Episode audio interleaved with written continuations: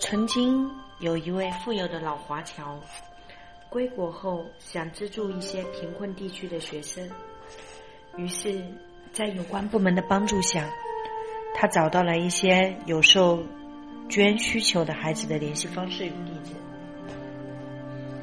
每人寄去一本书、一些笔，并随书签标注了自己的电话号码、联系地址以及邮箱等信息。老华侨的家人和朋友十分不理解老人的做法，为什么送一本书还要留下联系方式？在不解与质疑声中，老人像是焦急的等待着什么，或是守在电话旁，或是每天几次去看门口的信信报箱，或是上网打开自己的邮箱。直到有一天，终于有一位收到书的孩子给老人寄来了。一张祝贺节日的卡片，也是唯一一个与老人联系的孩子。老人高兴极了，当天就给这个孩子汇出了第一笔可观的助学资金，同时依然放弃了那些没有反馈消息的学生的资助。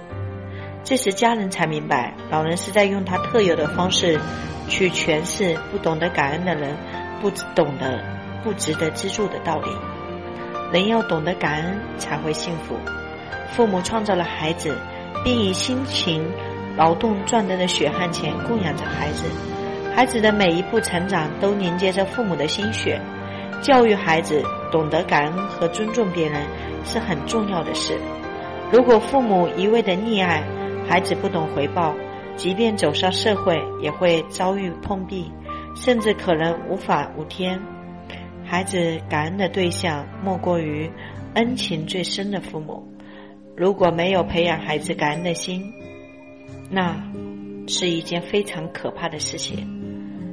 不懂感恩的孩子比狼还可怕。教导孩子学会负责、懂得感恩有多么的重要。当孩子得到了比他们需要多得多的爱，家长则丧失了教育的人功能。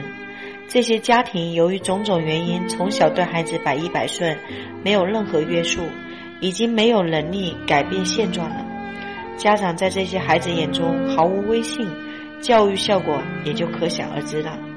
一些孩子对父母的付出无止境的索取，一旦小小的需求得不到满足，便不依不挠。还有一些大学生上几年大学要花掉家里十多万，家长们省吃俭用。有的家长不惜举债，然而很多学生比着买高档服装、手机、名牌鞋袜、电脑等，还有的大学生花高价租带公寓住、泡网吧、下馆子，花父母的钱，一点也不心疼，仿佛向父母要钱是天经地义的事情。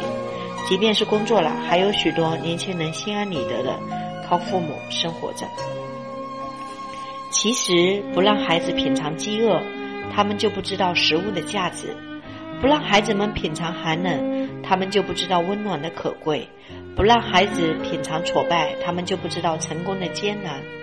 父母对孩子过多的关爱，实际上是剥夺了他们体验负面经历的机会。他们只有从苦中苦，才能去寻找甜中甜。一个懂得感恩的孩子，他会感激别人替他所做的，珍惜他得到的一切。觉得拥有眼前的一切既快乐又幸福。我们做父母的要谨记：如果你不想将孩子培养成白眼狼，那就千万不要替孩子做太多，不要助长孩子的受之无愧感，要去教导孩子懂得感恩。与其全家人围着孩子转，不如高质量的陪伴。在日常生活中，父母应该时刻创造条件，启发孩子学会用感恩激。感恩的心态去面对自己的付出，让孩子先从感恩父母开始，比如让孩子知道父母为自己做事后要说谢谢的。最通过这种小的事情、小的情绪，让孩子熟悉这种感恩的状态，并最终知道如何表示自己的感恩。感恩之心是心灵成长的营养剂。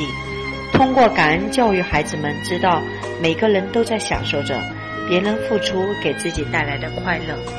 当孩子们感到他人的善行时，就想到今后自己也应该这样做，这就给孩子一种行为上的暗示，使他们从小知道爱别人、帮助别人，培养孩子从让孩子学会承担开始，让孩子学会成长开始。想学习更多两性课程精华，获得一对一杨老师情感答疑。或见到杨老师本人的，请添加杨老师助理微信：幺九七二幺三四九幺八，幺九七二幺三四九幺八。